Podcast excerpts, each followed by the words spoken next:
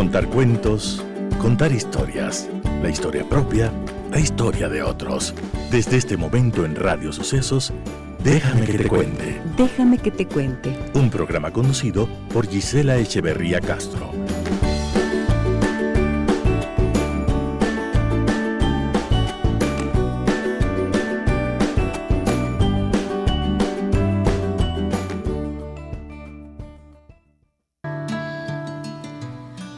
Vamos por un camino añejo. Somos almas que lleva el tiempo, sombras cargando su pasado siembra de los que no han estado, y todo pasará, pasará. Deja que te susurre el viento, viaja sin pena ni lamento. Todo lo que creí perdido, labra las huellas de tu destino. Pasará, pasará. Pasa manos, pasa tiempo, pasa calles, paso yo. Pasa el sueño y la vigilia, pasa el tiempo del perdón Pasan padres, pasan vidas, pasa el día del amor, paso firme de las cosas que nos dejan solos. Vidas pendiendo de la nada, hojas de una rama cortada. Nada será lo que has vivido. Todo para entrar al olvido. Pasará, pasará. Cuando insista la memoria, aclama por la misericordia dioses que se venden al peso, reptan en un mercado inmenso. Pasará, pasará. Pasa manos, pasa tiempo, pasa calles, paso yo. Sin saber lo que nos pasa, pasa el tren de la ocasión. Pasan padres, pasan vidas, pasa el día del amor. Pasa, entra y no te quedes, pasará lo que pasó. Cuando la luz se haya apagado, Solo llevar es tu cansancio, humanos tejiendo la otra historia, esa que borra tu memoria. Pasará, pasará, ciega la luz de lo deseado, barre lo tuyo y lo que has dado, finge la muerte distraída, compra su pasaje de ida.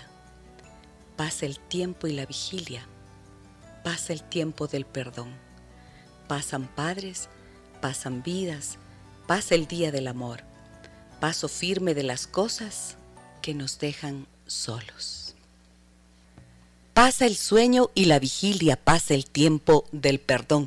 Ojalá que no se nos pase ese tiempo del perdón. Muchas veces es precisamente lo que necesitamos, abrir las puertas de la oportunidad para perdonar y muchas veces ese perdón tiene que ver con la necesidad de perdonarnos a nosotros mismos.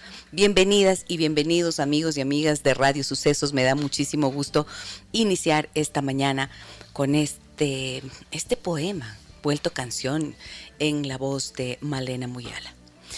¿Quién no ha sido herido por las acciones o las palabras de otra persona? Quizás alguno de tus padres te criticó constantemente cuando crecías. Quizás algún colega algún compañero de trabajo saboteó tus proyectos, te robó la idea o tu pareja te engañó, te dejó por alguien más. Quizás tuviste alguna experiencia traumática, pudo haber sido abuso físico, emocional. Eh, quizás em, esto fue a manos de alguien en quien confiabas mucho. Bueno, ¿qué pasa con eso? Estas heridas nos dejan sentimientos que pueden perdurar, a veces enojo, a veces amargura e incluso hasta deseos de venganza. Pero ¿y si no pudiste perdonar y la persona que te causó daño muere? ¿Qué pasa? ¿Qué pasa cuando muere alguien que te hizo mucho daño? ¿Qué pasa contigo que sobreviviste a eso y mm, ves que esa persona falleció, murió, se acabó? esta mañana le he invitado al doctor Federico Zambrano. Ustedes ya lo conocen, queridísimo amigo del programa, frecuente colaborador. Él es médico alternativo, hipnoterapeuta, especialista en hipnosis de terapia profunda.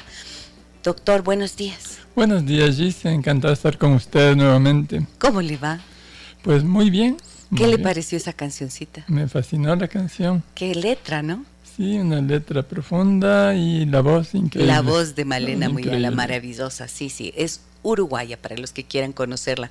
En YouTube la van a encontrar, Malena Muyala. Em, y este tema que decía, pasa todo, pasa todo. Todo pasa. O sea, la vida es como, como un pasar y pasar, como decía Pierre. Ah, sí. pasar y pasar. Pero le invité, Doc, hoy para decir, bueno, ¿qué pasa cuando alguien muere? Porque antes de que las cosas mm, vayan quedando en el pasado, antes de que las dejemos atrás, eh, pasan cosas dentro de nosotros, ¿no es cierto? Ocurre algo cuando alguien nos ha hecho mucho daño y ese alguien muere. Cuando le, cuando yo el nombre del programa de hoy, ¿en qué pensó, Doc? Bueno, eh, hoy el programa de hoy obviamente pensé en esto, en las cosas pendientes, porque obviamente nosotros vamos dejando cosas pendientes y a veces la vida no es ilimitada y se quedan pendientes, Ajá. pero se quedan pendientes porque nosotros las dejamos así. A veces porque nosotros le damos importancia a algo que ya está solucionado y el conflicto existe solo dentro de nosotros. Ujú. ¿Cómo podría ser eso? A ver, el conflicto está solucionado, pero queda dentro de nosotros. O sea, ya no es vigente el conflicto, ya no es vigente el Claro. problema, la persona ya no está en nuestras vidas Exacto. y seguimos cargando con aquello. Exacto. Eh, en la introducción que hizo al programa, ¿no es cierto? Alguien nos hiere. Debemos ver los dos lados del problema, ¿no es cierto? Hay alguien herido y hay un agresor. Sí, Hay alguien que hirió sí. y alguien que se dejó herir. Eso es nuestra parte. Todo, todo lo que... Ya, y vamos a tener un conflicto aquí, doctor. Sí, todo. A veces hay, a veces hay que ver que estamos en esta vida Mm, y la vida, como decía la canción, es un paso. Es un pasar, pasar, es un continuo. Si es que yo me detengo en algún momento, me detengo yo, la vida no se detiene, la vida sigue adelante. Y yo he creado un ancla que me está estancando a un punto de mi vida. Entonces, el pasado me ata y me deja de hacer vivir el presente. Si yo tomo conciencia de que es pasado y de que lo que yo viví, de alguna manera, como todas las experiencias, buenas y malas, me sirven para un aprendizaje, para estimular mi crecimiento personal. Ahora, de cada experiencia yo puedo aprovecharlo o no. Eso es libre albedrío, eso es conciencia. Puedo aprovechar las buenas experiencias y luego disfrutándolas mucho. Pero puedo también aprovechar las malas como un aprendizaje. Hay gente que es más rápida para aprender, hay gente que le cuesta aprender y se aferra a las cosas. A ver, y dijo que vamos a tener un conflicto. Ya, encantado. Está buenísimo el conflicto. Porque, a ver, em, pienso que esto es tan sabio como real, lo que usted acaba de plantear. Esta necesidad como de hacer una aceptación plena de lo que vivimos, de una experiencia que indiscutiblemente... mm, de la que no podemos librarnos, pues una vez que hemos vivido lo que vivimos y ya está allí. Pero esas experiencias, mm, aunque haya pasado el tiempo, he visto que pueden quedarse dentro de nosotros, como usted decía, debido a esa quizás intensidad emocional que en algún momento pudo significar para la persona el hecho de haber sido agredido, maltratado, humillado, abandonado, engañado. O sea, son cosas, son experiencias que nos rompen el corazón. Así es. Y eso significa heridas emocionales. Ajá. Y esas heridas emocionales, ¿a dónde van a parar? Para, van a parar al cuerpo, a la mente y el asunto es que nosotros tenemos que tener conciencia clara de algo. Atraemos todo lo que vivimos. Y lo traemos porque lo necesitamos. En, nuestra vida, en nuestro camino, encontraremos maestros del amor, maestros de quienes aprendemos dulcemente, pero a veces por alguna razón también necesitamos los maestros del dolor. Aquellas personas que nos sacuden la vida para decirnos tienes que aprender que hay caminos diferentes. También a veces nos aferramos a los momentos buenos, pero tampoco podemos quedarnos en los momentos buenos eternamente porque la vida no se estanca. Y entonces hay algo, hay alguna situación que nos saca de esa situación. De- decía un maestro mío que las personas llegan a nuestra vida y cuando ya no necesitamos el aprendizaje, el maestro se muere o se va. Y eso pasa porque ya lo que aprendimos de esa persona. Cuando ya no necesitamos ese aprendizaje, el maestro muere o se va. Ajá. De cualquier manera. Entonces, si nosotros no reconocemos que el aprendizaje terminó, nos aferramos. Y ese es el caso. Por ejemplo, hablamos de una relación, de esa persona que nos dice que ya no nos quiere, que tiene infidelidad con nosotros, y nosotros nos aferramos a esa persona nos aferramos y nos aferramos cuando esa persona nos ha dicho claramente que ya el sentimiento, aquello que nos unía antes, ya no existe. Y ese aferrar causa sufrimiento. Claro, por supuesto, ese aferramiento es como, a, mí me gusta una imagen que alguna vez vi que, creo, que, creo mm, que, grafica muy bien esto ¿no? que acaba de decir. Eso es como una persona, imagínense una persona abrazada a un árbol de cactus. Exactamente. Llenándole de dolor por todos lados, ¿no es cierto? Espinándose hasta el infinito. Y sigues abrazado de eso. Sigues aferrado allí. Ahí, ahí me parece que es una mm, eh, claro, ahí tiene todo el sentido esto que usted acaba de decir. Claro, y en toda situación igual. Si nosotros vemos, por ejemplo, un padre distante, un padre que abandona, un padre que maltrata, entendamos que yo, de alguna manera, mi espíritu eligió ese padre, porque necesitaba crecer espiritualmente a través de esa experiencia. Ese padre tenía para darme algo que yo necesitaba, posiblemente fortaleza, posiblemente resiliencia, no sé. Pero yo elegí esa experiencia, elegí nacer en este país, elegí nacer con estos padres en este tiempo, porque aquí está mi oportunidad de aprender para desarrollar la misión que he elegido vivir en esta vida.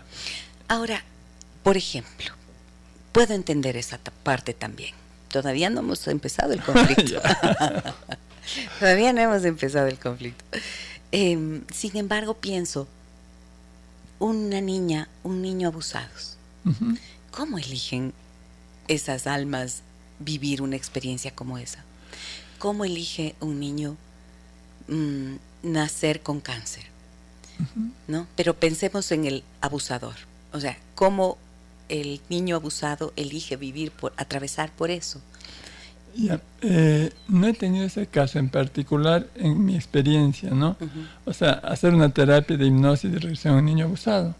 Prefiero hacer otro tipo de terapias con este tipo de pacientes porque enfrentarles nuevamente con el trauma y hacerles revivir es un poquito complicado, sobre todo si es un niño. Yo prefiero otras terapias. Pero sí puedo decirle que, por ejemplo, he encontrado empleados que son explotados o abusados por sus jefes, ¿no? Eh, mujeres que son acosadas por sus jefes o por familiares cercanos. O maltratadas por sus parejas. Sí. Sí. Y es impresionante como veo en regresiones que esas personas fueron maltratadoras o abusadores en una existencia pasada. Entonces ahora están viviendo el lado contrario, que eso también es aprendizaje, porque el alma lleva recuerdo de todo. Entonces, ok, ahora vas a sentir lo que sintió la persona de la cual abusaste, a la cual maltrataste. Eso he visto en un par de casos. Entonces los caminos y las elecciones del alma, quizá para nuestra mente limitada, que es mente de una sola vida y el alma es una sabiduría de muchas vidas, a veces quizá no lo lleguemos a entender. Pero hay muchas cosas, muchos traumas que dice que lo que no mata fortalece.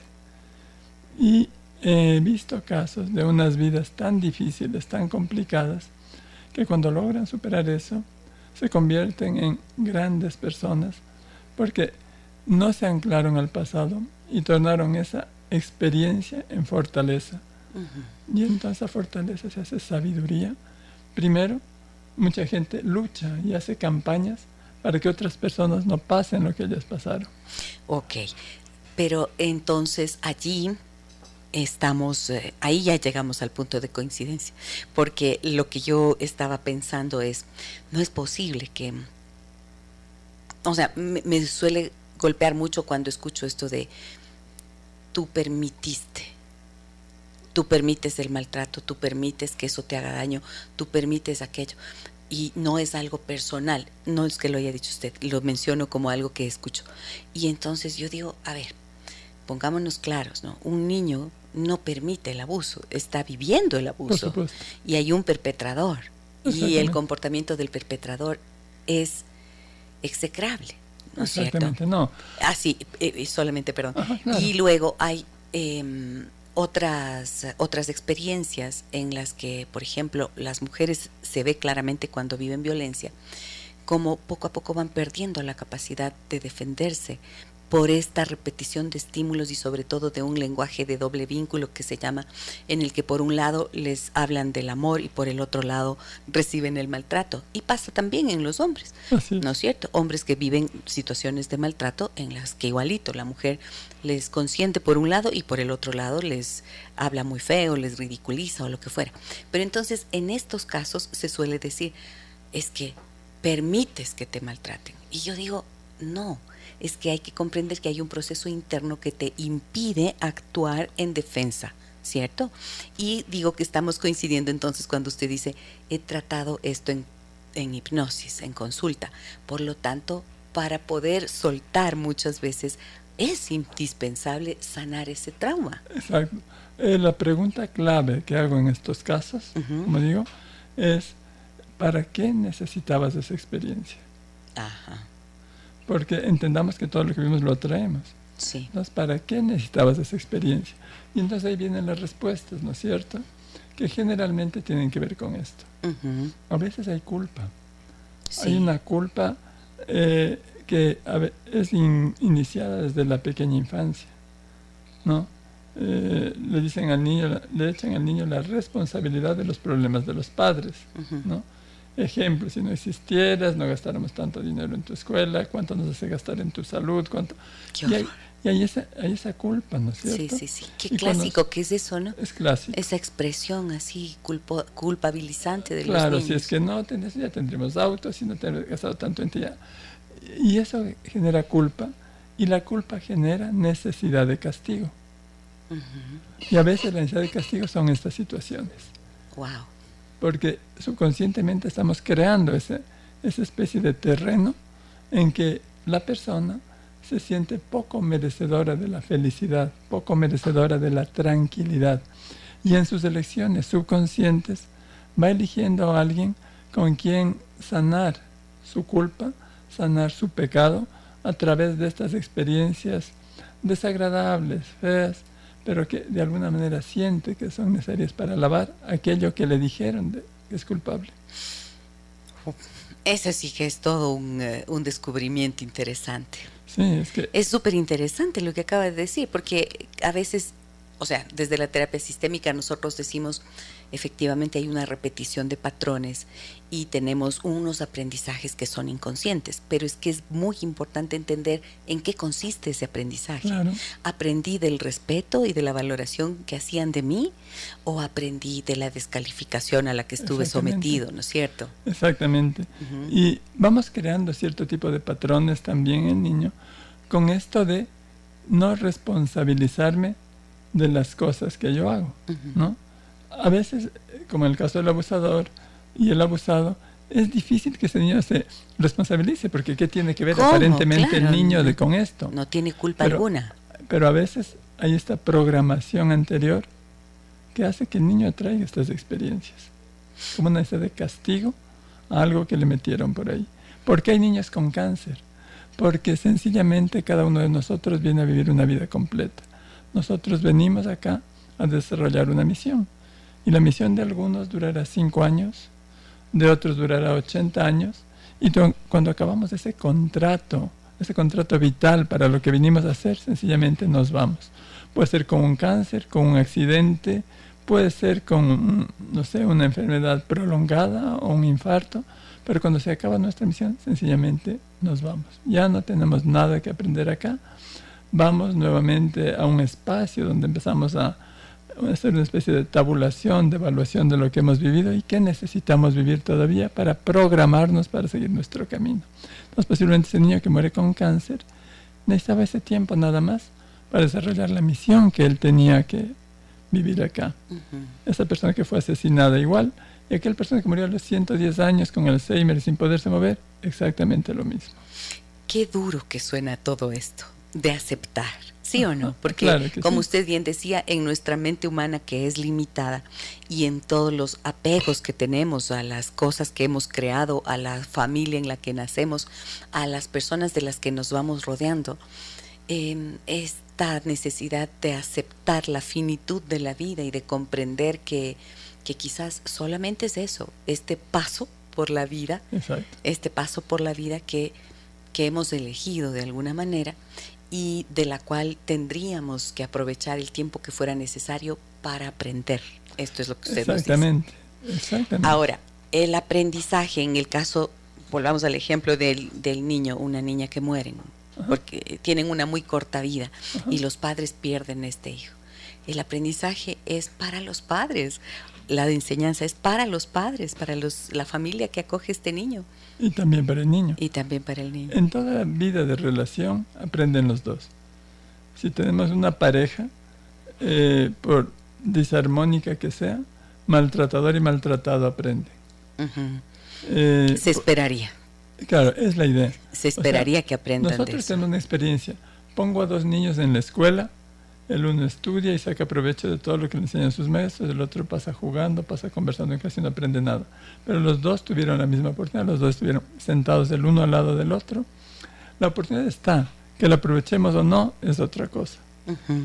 Y por esto es lo importante de no anclarse al pasado, porque cuando nos anclamos al pasado dejamos de vivir el presente y el aprendizaje está aquí, en este momento. Bien, nosotros estamos diciendo, ¿qué pasa cuando muere alguien que te hizo mucho daño? Y entonces hemos empezado el tema a desarrollarlo desde esta perspectiva, de que las experiencias que vivimos pues tienen esta finalidad de enseñarnos algo y ojalá también aquella persona con la que nos hemos relacionado y en donde pudo haber existido alguna situación de maltrato, de ofensa, que te causó mucho dolor. Miren lo que dice el doctor Federico Zambrano. Dice, cuando ya no necesitas aprender, o sea, cuando el aprendizaje sobre eso que viviste fue lo suficiente, la persona muere o desaparece de tu vida o se va. O sea, es suficiente. Por lo tanto, tenemos que estar muy atentos a lo que ocurre dentro de nosotros como para poder eh, saber si el aprendizaje se hizo, se concluyó o no. Claro, Esas son preguntas Claro, el asunto es que a veces nos aferramos al maestro y aprendimos a leer y escribir y, que y queremos seguir en primer grado. Y entonces viene el maestro, se va y nosotros nos aferramos a esto de cualquier manera, no necesariamente por apego o necesidad, sino en el caso, se muere la persona que me hizo mucho daño y yo me acuerdo del evento que me dañó. ¿Por qué me acuerdo? Porque me dolió mucho. La pregunta es, ¿qué quiero? ¿Quiero justicia? Quiero venganza. en, dúo. Quiero venganza. Quiero sanar algo. Quiero entender algo. ¿Qué es lo que quiero, de esa persona? Entonces, lo mejor es trabajar conmigo mismo. Porque la otra persona va a ser siguiendo, si no hay un proceso terapéutico importante, un proceso espiritual importante, va a seguir haciendo más o menos lo mismo que es. Entonces yo busco acercarme a esa persona para vengarme, para desquitarme, para exigir justicia, sencillamente voy a vivir lo mismo, porque yo sigo siendo la misma persona y él sigue siendo la misma. La experiencia que vamos a vivir es muy parecida. Si yo no dejo ir a la otra persona, me estoy anclando en un deseo de, no sé, justicia, venganza, lo que quiera, pero estoy dejando de vivir mi vida y estoy poniendo en un punto muy importante algo que no va a solucionar mi vida. O sea, yo me vengo de esa persona, yo hago ¿Ha mejorado eso la experiencia que viví? Para nada. Posiblemente logro hacer desencadenar algo en la otra persona también, porque me vengo a ver cómo va a reaccionar la otra persona. Se portará bien, se portará mal. Yo le pongo un ejemplo y damos ese ejemplo a todos los demás.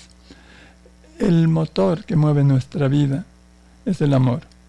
El amor es el alimento de la vida, el alimento del alma. Es como la gasolina que nos mueve. Si yo cambio ese amor. es parte de nuestra propia esencia. Es nuestra propia esencia. Si yo cambio, cambio, esa gasolina por otra, por el odio, por el revanchismo, por la venganza, es como que le estoy queriendo andar al auto de mi vida en vez de gasolina con diésel o con queroseno. Posiblemente ande un poquito, pero se me va a dañar. Estoy dañando mi vida, estoy dañando mi alma. Y lo que es peor, si es que me anda un poquito, puedo estar enseñando a lo que me rodea que puede ser un combustible válido Y, o puede ser que ni siquiera ande y me quede estancado en mi pasado y cuando me estanco lo que se estanca se daña. Cuando hay resentimiento, cuando hay dolor, vienen problemas reumáticos y a la final vienen problemas degenerativos, viene cáncer. Y ese cáncer no le da a la persona a quien yo le deseo el daño, el mal o quiero justicia, me lo da a mí. Entonces, ¿quién debe resolver el problema? La otra persona posiblemente ni se acuerda de lo que hizo o hasta lo disfrutó. El que estoy sufriendo soy yo. Claro, y alguna vez yo he dicho, esto es como cuando mm, el resentimiento, ¿no? De alguien que te hizo que tienes hacia alguien que te hizo mucho daño, es como si te tomas una cápsula de veneno y esperas que al otro, el otro se muera. Y no va a pasar. No, se va a morir con tu resentimiento. Exactamente. A menos que con, en base a eso decidas hacer justicia o venganza y Dios no quiera vayas a actuar de forma vengativa al punto de que puedas matarlo, mandarlo a matar, yo qué sé. O sea, hasta allá puede llegar, ¿no es cierto? Pero ese resentimiento en realidad te intoxica y te envenena a ti mismo. Ahora, claro, sentirse en esa impotencia y en esa indefensión en la que muchas veces las víctimas de una situación em, se encuentran, creo que es tan importante decirlo, doctor. Es importantísimo que busquen el camino, la forma, la mano que les pueda acompañar en esos procesos para sanar las heridas y que esto ya no sea algo con lo que van cargando a lo largo del tiempo. Exactamente. La pregunta sería, ¿te gusta lo que estás viviendo? Y si la respuesta es sí, pues ok, entonces no te quejes. Y si la respuesta es no, entonces ¿qué puedes hacer para dejar de vivirlo?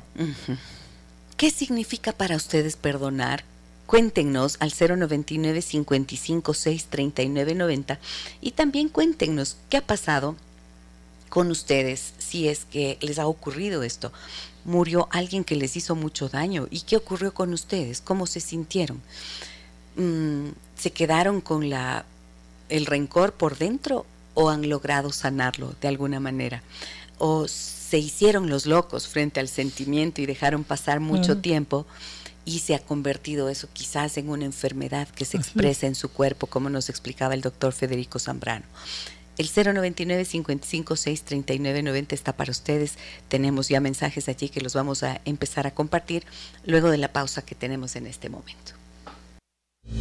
Déjame que te cuente un encuentro que nos humaniza. ¿Qué pasa cuando muere alguien que te hizo mucho daño? Hablamos en esta mañana con el doctor Federico Zambrano y tengo varios mensajes. Quiero saludar a las personas que se encuentran con nosotros en Facebook, en esta transmisión que hacemos en Facebook Live. Ustedes pueden seguirme allí y también en Instagram. Búsquenme como Giselle Echeverría Castro y allí ustedes tienen notificaciones y publicaciones que confío en que siempre les pueden ser de utilidad.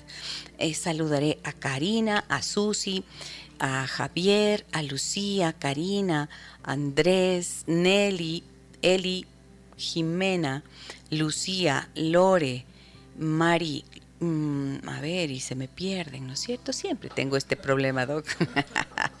bueno, Lucía Gordilla me dice saludos, querida Gisela, un tema muy interesante. Gracias, Lucía, por estar con nosotros. Karina Kishpe dice, tengo mi esposo que tiene una enfermedad catastrófica, solo Dios sabe cuándo se va a ir.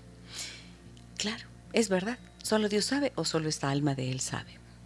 Bueno, Dios es, Dios es como la sabiduría, como el gran arquitecto universal.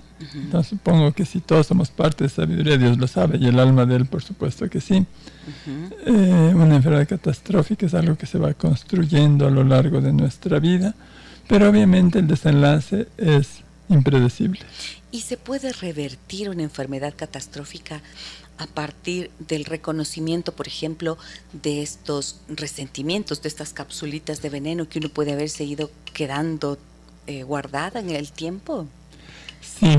Pero no siempre, ¿no? No siempre, porque nosotros vamos empezando a dañarnos, vamos empezando a inflamarnos, luego nuestras celulitas empiezan ya a comprometerse, empiezan a destruirse, y a veces ya hay un daño muy grande, y hay un daño, realmente ya no hay órgano porque a veces pues ya un cáncer, una degeneración, Y en ese momento ya es irreversible el asunto. Pero dentro de lo que es el ser humano, mientras hay vida y esperanza, dice.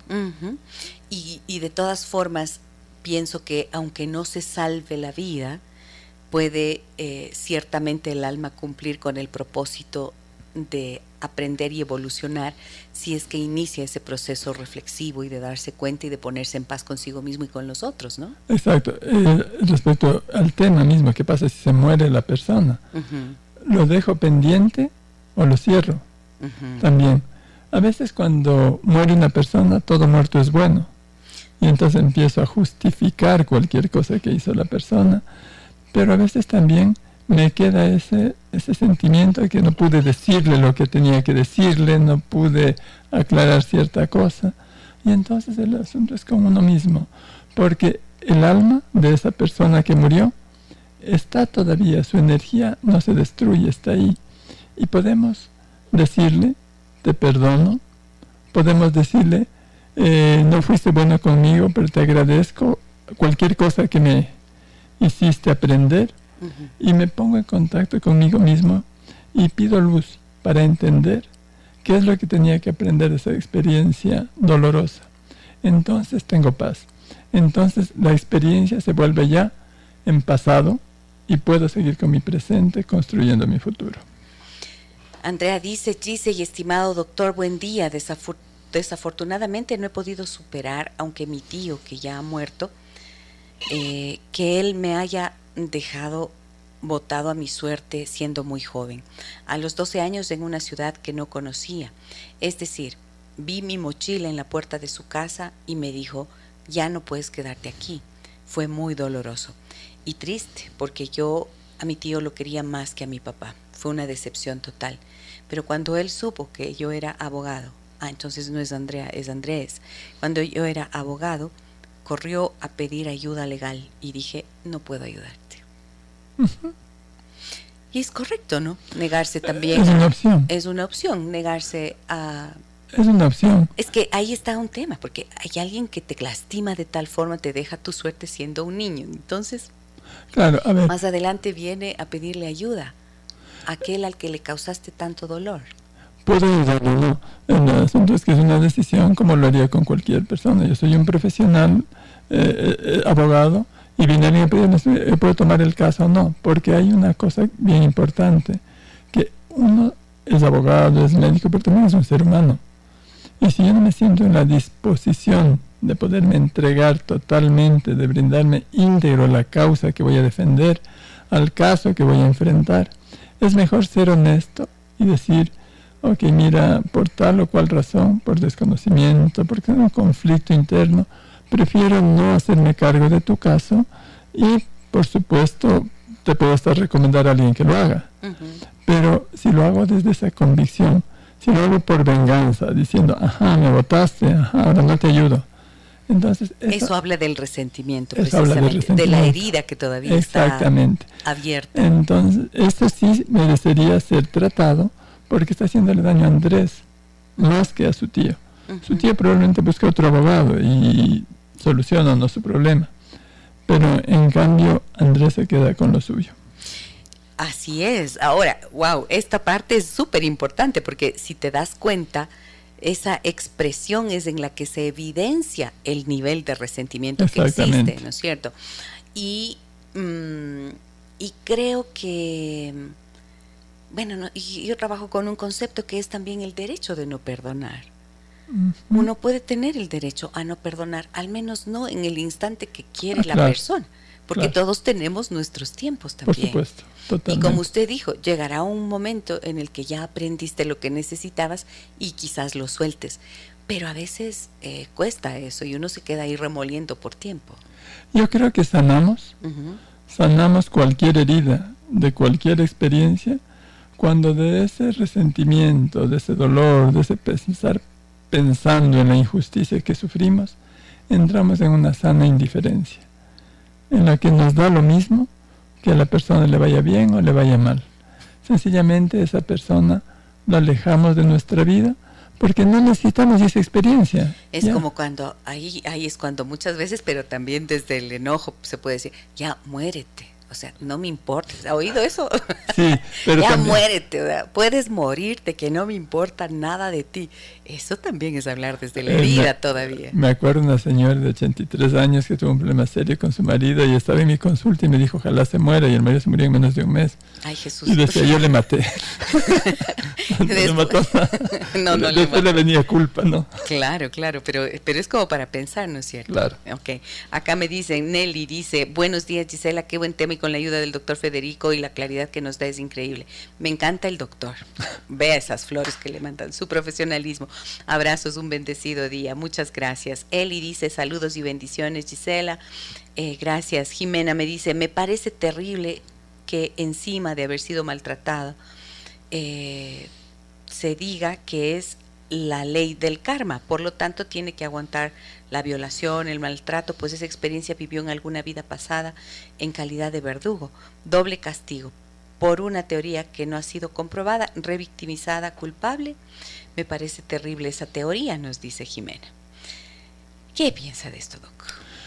Bueno, en realidad como nadie que haya muerto y venido acá a contarnos realmente qué pasa allá, son teorías. Efectivamente. Son teorías, obviamente. Igual que lo es la teoría de la vida eterna, igual que es la teoría de que después de morir no pasa nada y solamente nos descomponemos como materia y se acaba. Todas son teorías. Cada cual abraza la teoría que está más de acuerdo con sus vivencias, con sus experiencias, ¿no es cierto? ujú, En mi caso, yo eh, trabajo ya más de 20 años con hipnosis y con regresiones y he tenido casos espectaculares como de gente que vivía en otro país y me habla en otro idioma sin saber ese idioma en esta vida. O eh, mis profesores hablaban de eventos históricos, ¿no? en Alemania sobre todo, que siguiendo la, el relato de una u otra persona, encontraban los lugares exactos, aún lugares que fueron destruidos por la Segunda Guerra Mundial, que eran, pues en Hamburgo me acuerdo que era un edificio de departamentos, eh, donde murió pues la persona objeto de esta regresión y ahora pues es un puerto y yendo a los catástrofes pues no existió en, la- en el sector que decía entonces hay muchas cosas que como que avalan para mí Ujú. la teoría pero obviamente otra persona es libre de pensar de Claro, otra manera por y respeto la opinión y el pensamiento de los demás Claro, y acá Lucía dice, Jimena no, no dice que tenga que aguantar, y efectivamente no estamos Exacto que diciendo no. que hay que aguantar, ni Para mucho nada. menos, en absoluto. Eh, yo pienso que, y aquí ustedes me habrán escuchado muchas veces, yo manifiesto de manera explícita mi indignación frente a lo que puede ser el abuso y frente a lo que puede ser el maltrato y apoyo y trabajo a mujeres que viven situaciones de violencia para que logren salir de esas situaciones y para que logren sanar sus heridas también.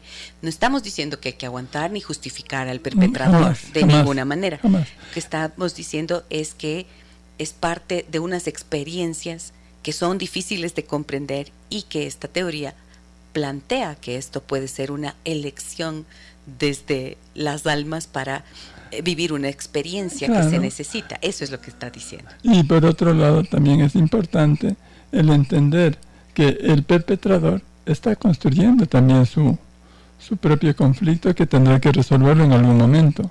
Porque no será solo la cárcel o el castigo que le dé. Eso es el castigo humano, pero queda algo pendiente para él también. Me dicen también, Lore Valencia dice, buenos días, tengo una inquietud. ¿Qué pasa con la persona que muere sabiendo el daño que hizo a terceros? Porque todos tenemos una conciencia y ellos saben bien el daño que hacen a los demás. Por supuesto. ¿Se todo- va al infierno o se va al cielito? Eh, lo más, lo más eh, común en este tipo de personas es que tienen una habilidad increíble para justificarse. Ajá. La justificación es un elemento de defensa, porque alguien que está consciente del daño y lo sigue haciendo tendría una carga moral terrible sobre sus hombros. Correcto. Entonces, la justificación es un buen mecanismo de defensa. Y la inculpación también, ¿no? O sea, volcar la culpa sobre el otro. Es que yo hice esto por tu culpa, Exacto. porque tú esto, porque tú Sí, aquello. Ujú. Claro, el asunto es, eh, como lo hace, lo hacemos todos en algún momento, no aceptar nuestra parte en el hecho, en la experiencia que estamos viviendo. Ahora, la persona que se va así, puede ser que alcance a decir algo y puede ser que no, que se vaya con todo dentro, ¿no? Claro. Y allí el curso de su alma será eh, también parte de lo que tenga que volver a aprender. Exacto, esto es como una escuela, como decía. Esta persona, eh, por mala que haya sido, vino aquí con una intención de aprender algo. ¿Pudo aprovechar esta experiencia humana para hacerlo o no? Y si no lo aprovecha, pues sencillamente tendrá que repetir, probablemente en situaciones más difíciles, que eso hemos visto mucho. Cuando eh, hemos trabajado, por ejemplo, en personas que eh, cuento un caso que puede causar menos polémica, que han sido malos padres, que abandonaron a sus hijos, y entonces vienen nuevamente, estoy hablando de un caso real, y ahora tienen un niño autista. O sea, tienen un niño que es mucho más complicado que los niños que tenían una vida pasada, pero la responsabilidad queda pendiente, y si es que por ahí no la cumple, la tarea sigue pendiente y seguirá repitiendo y repitiendo, y eso le impide evolucionar.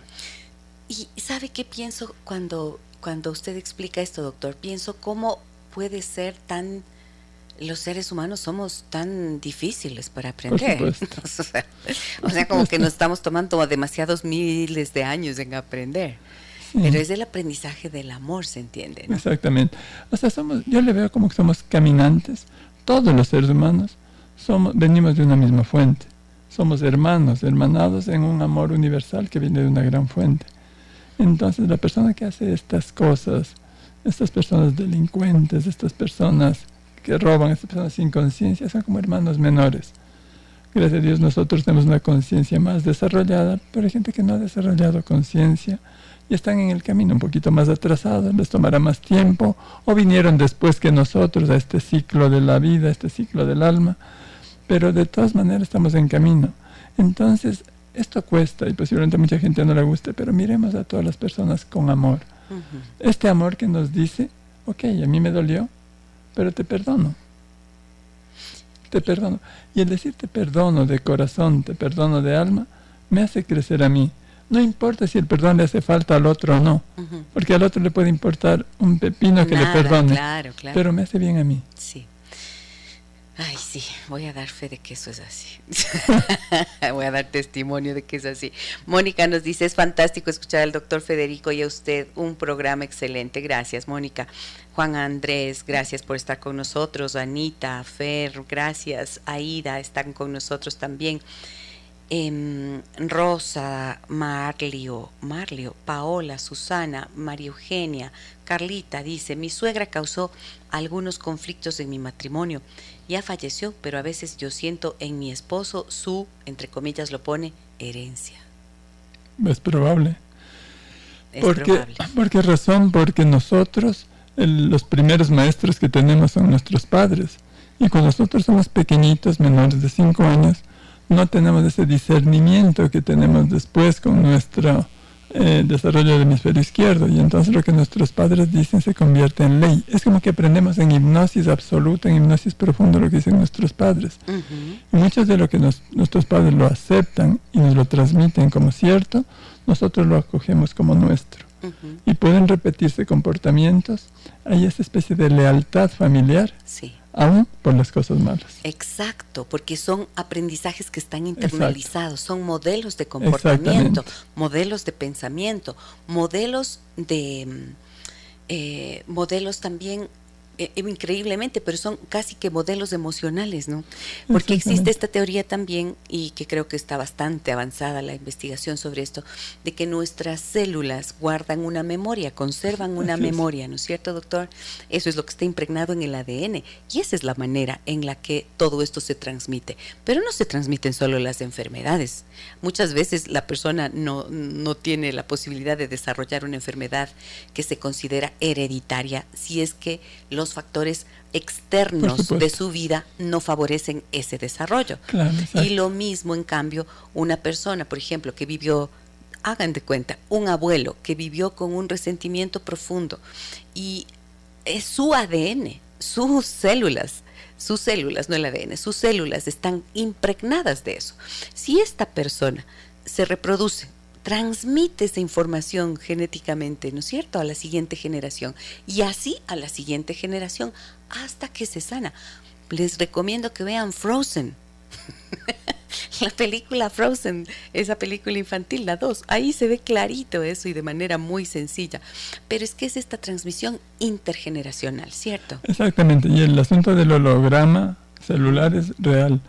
Cada célula nuestra tiene la posibilidad de ser un nuevo yo, que lo han hecho con la clonación de la oveja Dolly, y no lo han hecho en humanos, pero la posibilidad Pero es posible, claro.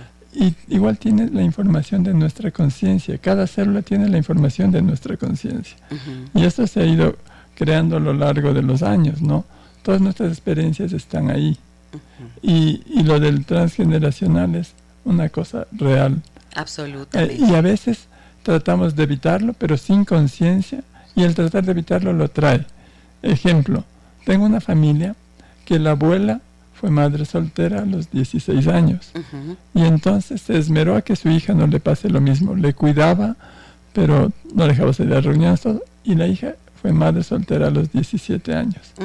Y ella a su vez a su hija le cuidaba y esta niña ahora tiene 18 años y también fue madre soltera a los 16 años. Así Esa lealtad familiar que aunque nosotros digamos, no quiero que mi hija viva lo mismo, esa lealtad familiar hace que el ciclo se vaya repitiendo. Es correcto. Y a eso en la terapia sistémica le llamamos el, la crisis de aniversario. Mm. Llegan los 17 años de esa madre y vuelve, se repite, lo mismo y hace una nueva crisis. Y allí la vida les da la oportunidad de sanar. Exactamente. Pero si no se sana y esta madre, en lugar de entender esto como una crisis de aniversario y la oportunidad de sanar, le dice a la hija, pero ¿cómo vas a hacer lo mismo que yo hice? Ya ves, eh, tantas veces que te dije, que te advertí, no sé qué. Si es que se actúa de esta forma y no se respeta y no se entiende que es como un ciclo vital, que te da la oportunidad de, comprender lo que viviste y de ponerte en paz. Entonces se pierde la oportunidad y ahí vendrá a la tercera generación. Exacto. ¿Y cuál es el asunto? Si vemos esto, no hay casualidades. ¿Por qué nacen solo mujeres de esa línea familiar? Sí. ¿Por qué no puede nacer un hombre? Porque sencillamente la vida le está dando la oportunidad de que sane. Esas mujeres, todo el linaje femenino. Y cuando haya en esa descendencia alguien que afronte esa situación como de una manera diferente, sana todo el patrón familiar. Eso es una maravilla. Una que no es precioso esto. Sí, es, es que poder hablar de esto me parece tan necesario porque es también una manera de abrirnos a una comprensión más amplia de las cosas y no solamente como a veces se dice, es que me tocó, es que la mala suerte, es que así mismo me pasa, así pasa siempre. No, no, no, no. Tenemos siempre la posibilidad de actuar sobre aquello.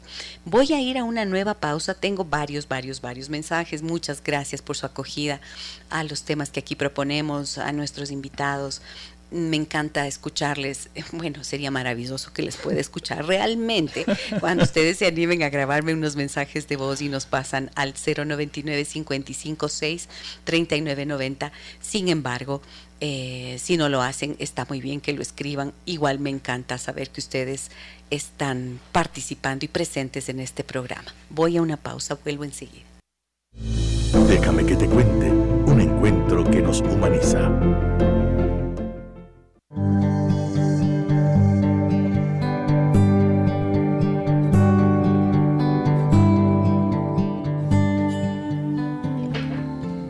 ¿Qué pasa cuando muere alguien que te hizo mucho daño? Estamos hablando con el doctor Federico Zambrano y dialogando con todos ustedes, amigos y amigas que nos acompañan a través de 101.7 FM y también en www.radiosucesos.fm. Gracias a quienes están siempre pendientes de nosotros. A ver, perdonar significa diferentes cosas, ¿no es cierto? Para diferentes personas, ya hemos dicho, y estamos viendo cómo es tan importante sea que te vas a morir, o sea que muere alguien que te hizo daño, va a ser importante que tú puedas estar en paz. Si eres ese alguien que vivió en algún momento la agresión, la violencia, el maltrato, el abuso de una persona y se te ha quedado esa herida ahí enquistada, ¿no? Entonces es importantísimo hacer algo para poder sanarla porque de lo contrario eh, se puede arrastrar y no es porque uno quiera, es por efecto del trauma. Creo que esto es importante entenderlo. Exactamente. ¿no? Ok, voy con mensajes. Acá, ah, bueno, y si es que eres tú el que hizo daño, ojalá que te puedas poner en paz pronto. Por supuesto. Y pidas perdón. A veces ni siquiera, a ver, dígame esto. A veces yo mando a hacer ejercicios para, para perdonar y para pedir perdón. Y sabe que yo, uy, he tenido unos, unos resultados maravillosos cuando hago eso con las personas. Porque el que pide perdón, o sea, para el que a quien le piden perdón siente un alivio brutal, producto de que la persona por fin reconoce el daño que causó. ¿No es cierto? Y eso le, le alivia. y le ayuda a crecer. Hay un ejercicio interesante. Y hay otro, perdón, solamente le concluyo la idea, Doc. Eh, y el, el otro, para la persona que pide el perdón, también es un alivio inmenso poner en palabras eso que no había logrado nunca antes hacer. Exacto. Entonces es liberador para los dos. Por supuesto. Hay un ejercicio interesante que en algún curso aprendí, un curso de espiritualidad, que se hablaba del purgatorio. Y decían que en el purgatorio nuestra alma va y va a experimentar tres veces el dolor que causamos a otros. Ese dolor, esa frustración que Y vamos a pasar ahí tanto tiempo como dolor hayamos causado. Entonces este ejercicio era para evitar el purgatorio, ejercicio para evitar el purgatorio. Y entonces el ejercicio es cada noche, cuando ya nos vamos a la camita antes de dormir, hacer una reflexión, una especie de balance a todas las personas que pudimos haber hecho sentir mal en ese día. Y entonces hago este balance, a ver, me porté mal con esa persona, fui grosero, fui impaciente, y reparar si puedo al día siguiente llamo y le digo, me disculpas, estuve mal. Y ese simple ejercicio nos libera también. Constancia se necesita para eso. Me dicen acá, buenos días, excelente tema. Soy Liana, les escucho todos los días y he vivido casi todos los temas que han tratado en cuanto al tema de hoy. Yo creo y estoy convencida que la vida es justa. Estoy convencida también que la justicia divina, más que con la justicia divina, más claro, no hay plazo que no se cumpla, deuda que no se pague, bien sin ajeno daño, deuda que no se pague, en fin, muchas gracias por ser mi luz en el camino de mi vida. Qué linda, muchas gracias Eliana, gracias por estar presente en nuestro programa. Acá me dicen en Messenger, me dicen lo siguiente, Gisela, hace tiempo hiciste un taller eh, para liberar las emociones. Puedes hacer algo para sanar las heridas del corazón y que no sigamos cargando con el resentimiento. Yo les digo, claro que sí, como les dije la vez anterior, ¿no?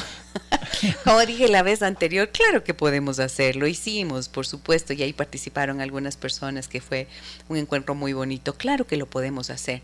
Es más, podríamos hacerlo con usted, doctor, ¿qué le parece? Encantadísimo. ¿Le gustaría? Claro que sí. Lindo, entonces, bueno, si es que quieren eh, participar, como hicimos la otra vez, abrimos solamente si es que hay el número de personas para poder trabajarlo. Entonces, pueden escribir ahorita, dicen, yo quiero participar en el, en el taller, ¿cuándo lo podríamos hacer? ¿Qué fecha? ¿Qué fecha? No sé, quizás eh, fin de semana. Bueno, podemos ponernos de acuerdo, pero díganme si quieren, entonces escriban al 099 55 6 39 90. trabajar en el perdón de uno mismo. A ver, en el perdón, ah, ya, esta es otra categoría de la que quería hablar, ¿no es cierto? Porque es a veces perdonas, a veces pides perdón y no te perdonas a ti mismo. Gravísimo. ¿Qué pasa en esos casos, doctor? Como hablamos antes, eh, si no nos perdonamos y sentimos que hay algo que perdonar, genera culpa. Y la culpa genera necesidad de castigo. Y entonces subconscientemente me voy metiendo en situaciones que me atraigan el castigo que subconscientemente creo que merezco. Y entonces pueden pasar un montón de cosas desagradables, atraer accidentes, atraer pérdidas financieras, atraer abandonos afectivos, atraer enfermedades, porque subconscientemente yo lo estoy creando porque necesito esa reparación ante algo malo que creo que yo hice. Ese castigo. Ese castigo. es una forma de castigarse. Claro, porque siento que hay algo malo en mí. Entonces la idea es perdonarme. Perdonarme eh, hay gente que ha vivido relaciones difíciles con su padre, con su pareja, con sus hijos, y a veces les parece que tonto fui, ¿cómo permití eso? Y esa es una culpa, una carga que está aquí, que puede perdonar al otro y decirle, bueno, ya no significa nada para mí, ya se fue, está ahí, pero dentro queda con, esto. Y entonces si yo no reparo esto, probablemente nosotros somos seres energéticos que vibramos y vibramos en una frecuencia. Y esa frecuencia de esto que está todavía pendiente, que está todavía sin resolver, puede atraer a otras personas que me hagan vivir algo similar. Puede atraerme a una pareja que me haga vivir algo parecido a lo que dejé. Puede atraerme a un jefe que me sea intransigente y rígido como fue mi padre. Y puede empezar a vivir esas cosas. Lo importante es desde mí, desde mi interior, decir, soy un ser maravilloso, aprendí lo que tenía que aprender, ahora sigo mi vida adelante, me perdono. Y si no puedo hacerlo por mí mismo, busquemos ayuda, busquemos ayuda para sanar nuestra alma, busquemos ayuda para dejar de buscar justicia hacia el otro, entre comillas, en la venganza, si no podemos manejarlo. Es muy bonito que en lugar del odio nazca el amor, no en una relación que tratemos de probar cuál es más malo, sino quizá en una relación en que la competencia sea quién ama más. Me encantan esas parejas que dicen te amo y el otro dice yo te amo más. Y una competencia de amor y ponemos ejemplos. ¿Por qué no tratar eso de amar más y generar en el otro también más amor? Mm, me dicen acá, a ver, a ver, a ver. Anita dice, ¿qué hacer para curar las heridas que tienes en tu corazón por diferentes circunstancias que te pasan en la vida? Bueno, lo que acaba de mencionar el doctor Federico Zambrano. Cuando sientes que ya están ahí enquistadas y que por tu propia voluntad no has logrado soltarte de ellas, ahí es cuando se requiere un apoyo, ¿no es cierto? Y claro, ese trabajo no es cuestión de una sola vez, a veces se requiere un proceso, a veces nos toma toda la vida. Así es. La solución es una palabra, conciencia. Si yo puedo tomar conciencia por mí mismo, por cualquier método excelente, buenísimo. Pero si no puedo, pues necesito a alguien que me ayude a encontrar ese camino de la conciencia. Exacto. Y a veces las personas me suelen escribir, me dicen, yo escuchando el programa me di cuenta de, bueno, digo, eso ya es un montón. Cuando nos damos cuenta de algo, ya estamos empezando a generar un cambio interno. ¿no? La conciencia libera, entendamos eso. La conciencia libera y lo más bello es vivir en libertad. Eso es.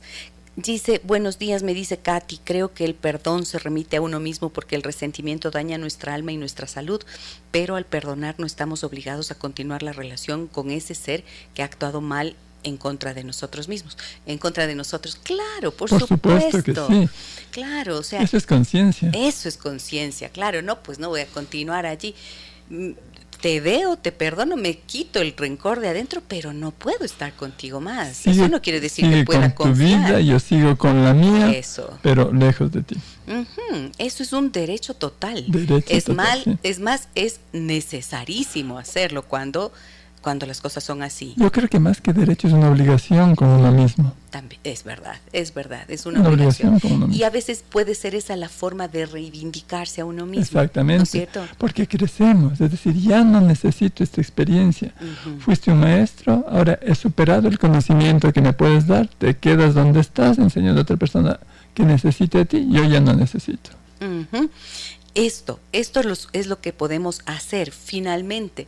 No necesitamos estar al borde de la muerte. Así es. O no necesitamos esperar la noticia de que esa persona murió para poder empezar a ponerte en paz. Eso tiene que ser un proceso continuo en la vida, la búsqueda de la paz personal. Y la pregunta es, ¿cuánto tiempo tienes de vida? Eh, no sé, a veces quizás sea un día, quizá un año, no lo sabemos. Por eso ese proceso tiene que empezar hoy. Y ojalá, por eso me gusta este programa, porque podemos como dibujar otro camino posible para las personas que nos oyen. Quien quiere seguirlo está bien, y quien no quiere seguirlo también está bien. Cada quien tiene sus tiempos y sus procesos. Es correcto. María Ingracia dice, buenos días Gisela y doctor Zambrano, qué importante e interesante tema porque se puede entonces comprender algunas circunstancias, algunas actitudes, algunas experiencias a partir, a partir de lo que se está escuchando. Qué bueno, me alegro mucho. Esa es nuestra misión en realidad.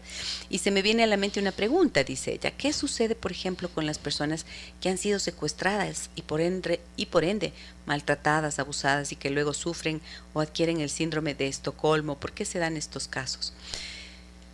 Bueno, es un proceso complicado este. Es muy complicado, pero claro. El de Estocolmo es ocurre mientras dura, en realidad mientras dura la captura.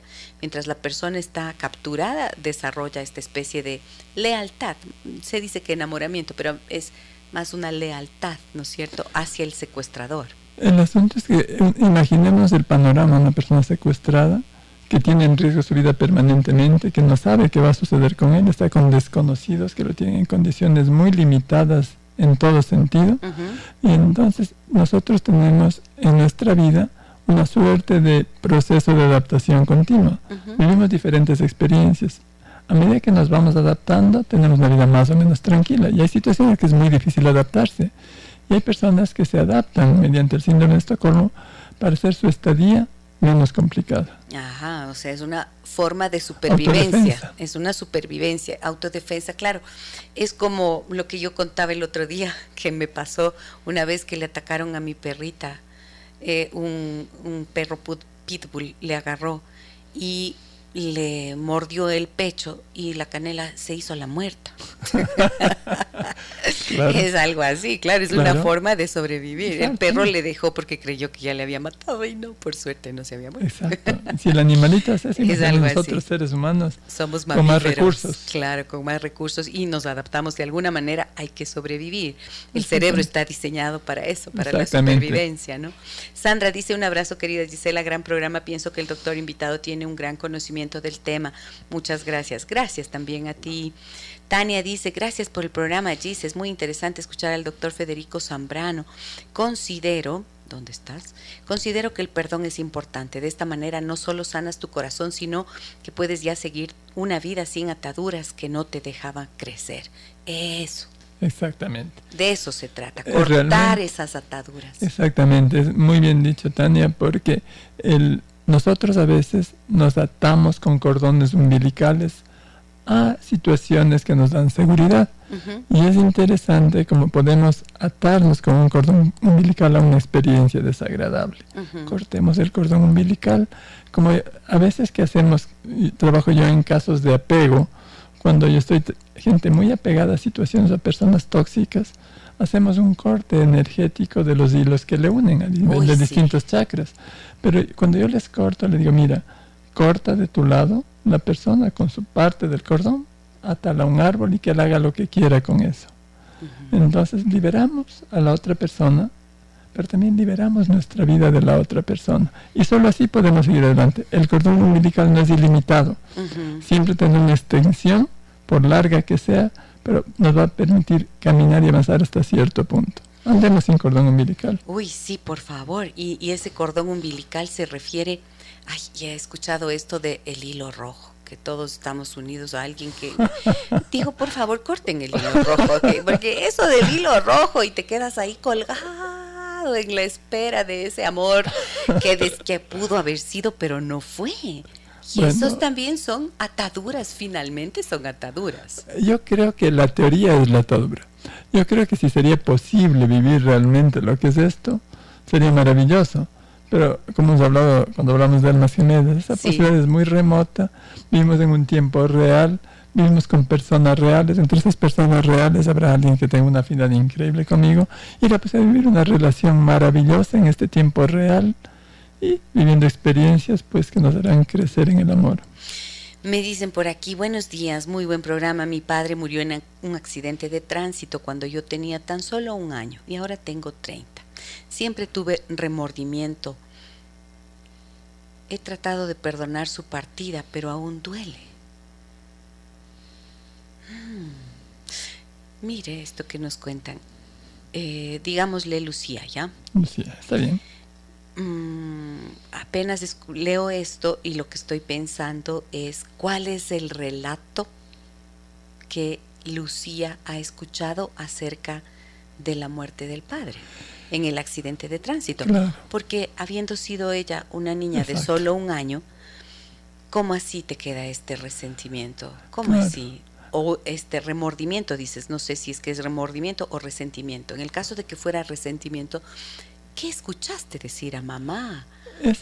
¿no es cierto?, a la familia acerca de aquello. Uno, y el otro punto es que nosotros a veces tenemos la añoranza o la nostalgia o el dolor de la pérdida de un ser querido porque de alguna manera ya no tenemos las experiencias vividas con ese ser que eran agradables, que eran bonitas, su presencia y todo, pero bien dicho, un niño de un año no tiene memoria de esas experiencias, entonces ella está viviendo la experiencia del vacío, la experiencia de la ausencia de ese ser tan maravilloso en la vida de casi todos, el padre, esa figura, pues que ella no lo tuvo realmente. Y entonces a veces... Aunque a veces hay padres bien crueles, doctor. Hay padres crueles, pero a, esos padres crueles les extrañan los hijos cuando se mueren. Sí, es verdad. Pero eh, al haber este vacío, esta ausencia, esta ausencia la podemos llenar como nosotros queramos. Y a veces la llenamos con información, con referencias que no son nuestras vivencias. Y las referencias no siempre son sanas. Y yo las puedo eh, de alguna manera moldear, de alguna manera dibujar. Y obviamente ninguna ausencia es agradable. Toda ausencia genera un vacío. Le sugiero a nuestra amiga Lucía que tratemos de ver realmente a su papá como el ser que le dio la vida. Y esto le da gratitud. Y como el ser que cumplió su misión, Lucía es parte de la misión en, esta, en este mundo de su papá. Guardémosle gratitud, cumplió su misión y se fue cuando tenía que irse. Y esto ya está en tus manos, Lucía. Eso sí, por supuesto. No es cierto, porque, y además, importantísimo esto que mencionó el doctor, ¿con qué vas a llenar? ¿Con qué tipo de información vas a llenar ese, vacío? Con la tuya propia, producto de tus indagaciones. A veces se puede preguntar a la tía, a la hermana del papá, ¿no es cierto? A los abuelos, se puede preguntar qué pasó, cómo era. Si es que había una relación complicada con la mamá a veces las madres transfieren el resentimiento propio, por ejemplo, y entonces se llena ese vacío de cosas que te perjudican. Y yo siempre pienso que es importante mm, que los padres mm, se conviertan en seres reales ante los ojos de los hijos. O sea, que no los idealicemos pensando que eran santos, y que tampoco los condenemos pensando que fueron lo peor que nos pudo haber pasado. Hay que volverlos humanos y en esa humanidad hay cosas muy sanas y muy buenas que, quedó en nosotros de, ellos y hay otras que quizás ya podemos empezar a cuestionar siendo adultos. Por supuesto. ¿Cierto? Por supuesto. O sea, creo que ese es el camino de la madurez en realidad, como empezar a hacernos cargo también de nuestra propia vida sin culpar a los que nos antecedieron. Ni culparnos de algo que fue producto de la propia vida y las propias elecciones de quienes precedieron en la vida. Sin embargo, estamos conscientes que también puedes estar resentido por alguna razón y eso es lo que hay que trabajar. Exactamente. Eso es lo que hay que sacarse. No estamos negando que tengas resentimiento, es legítimo si es que hay motivo. Marleon dice, por, eh, ¿qué? Felicitaciones por tan excelente programa, muchas gracias. El tema de hoy es por demás apasionante e incluso polémico por tantos tabúes que nos han impuesto. El amor infinito de Dios Padre no nos juzgará jamás. Nos dio el divino regalo del libre albedrío y este hermoso regalo conlleva responsabilidad. Todo lo bueno y todo lo malo, malo, perdón, lo terminarás cobrando o pagando según sea el caso. La inconsciencia no nos permite entenderlo muchas veces. Un saludo fraterno. Gracias, Marleo. Sí, qué, qué, qué bonito. Totalmente de acuerdo. Un abrazo. un abrazo, sí. Mm, el contacto del doctor Federico Zambrano me están pidiendo por aquí. Es el 2 en Quito, ¿no? Para llamar a Quito al su consultorio 02 254 2058. 02 254 2058. Si están en Quito, solo 254 2058. Sí, y también el 099 099 455 752. Ese no tengo. ¿Por qué no me ha dado? Ese no he tenido. Repítalo, por favor, doctor. 0999 455 752. Muy bien. Y también me dicen, ¿cómo hago? Yo quiero participar del taller. Dice, bueno, por favor, al 099 556 3990. Son cupos limitados. Siempre trabajamos con grupos pequeños para poder hacer un buen trabajo. Y el doctor me acaba de decir que sí, que él me va a acompañar en este taller, entonces vamos a estar los dos. Vamos a hacer un sábado, los talleres son online, así que si nos escuchan desde fuera de la ciudad de Quito, eh, no hay ningún problema, desde cualquier lugar, en la comodidad de su casita, prenden la compu y hacemos ese trabajo. Así que bueno, ¿qué más tengo acá? Em, ya se me acabó el tiempo.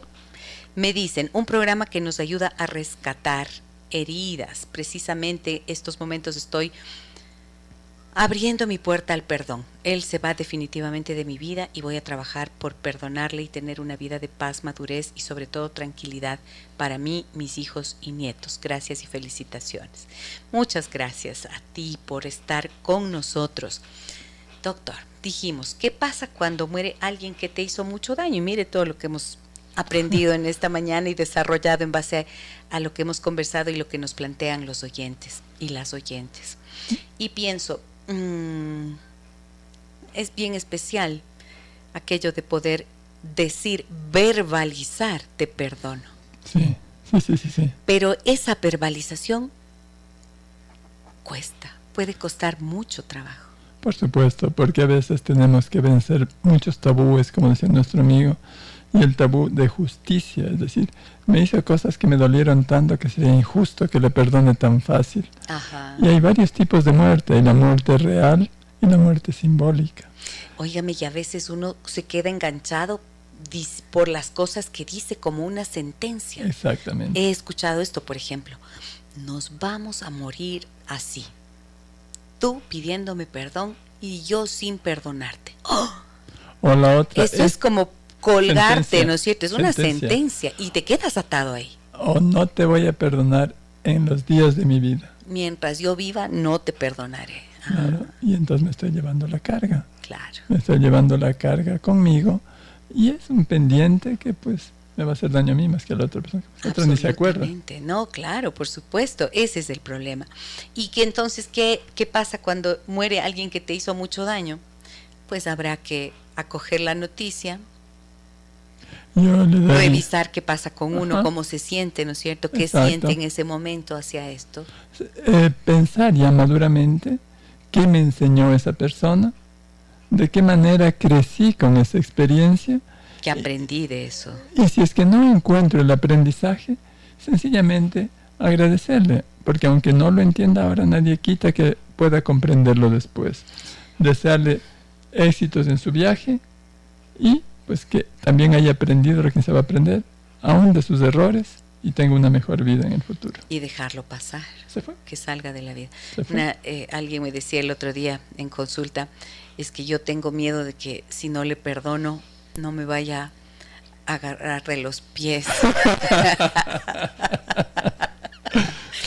Y digo, ¿cree que se va a tomar el tiempo para hacer eso? Yo creo que, bueno, este es otro, otro elemento, el miedo. El miedo, claro. El miedo a veces ata al abusador o al maltratador. Entonces no le tengamos miedo después de muerto. No, tiene pues cosas más importantes que hacer que venir a jalarnos los pies. Mi papá solía decir, em, el muerto es muerto y tienes que ver al vivo, que ese es el que puede hacerte daño.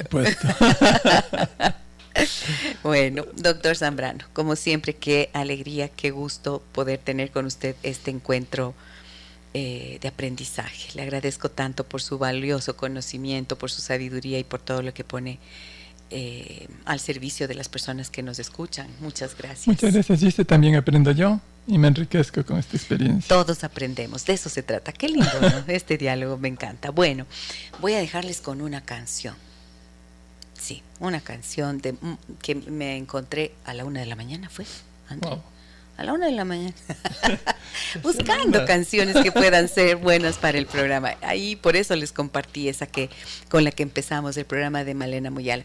Pero ahora quiero dejarles con Mon Laferte y Andrés Calamar, una versión preciosa. Me encanta Mon Laferte y además su voz es tan especial que hace que todas las canciones de otros autores crezcan.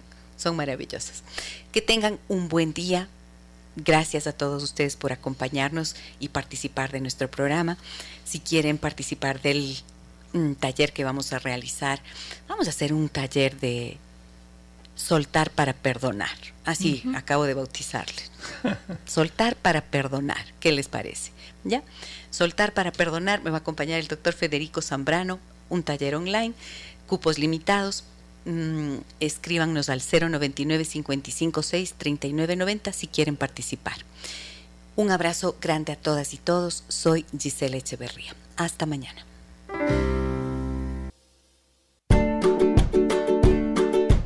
Las historias que merecen ser contadas y escuchadas.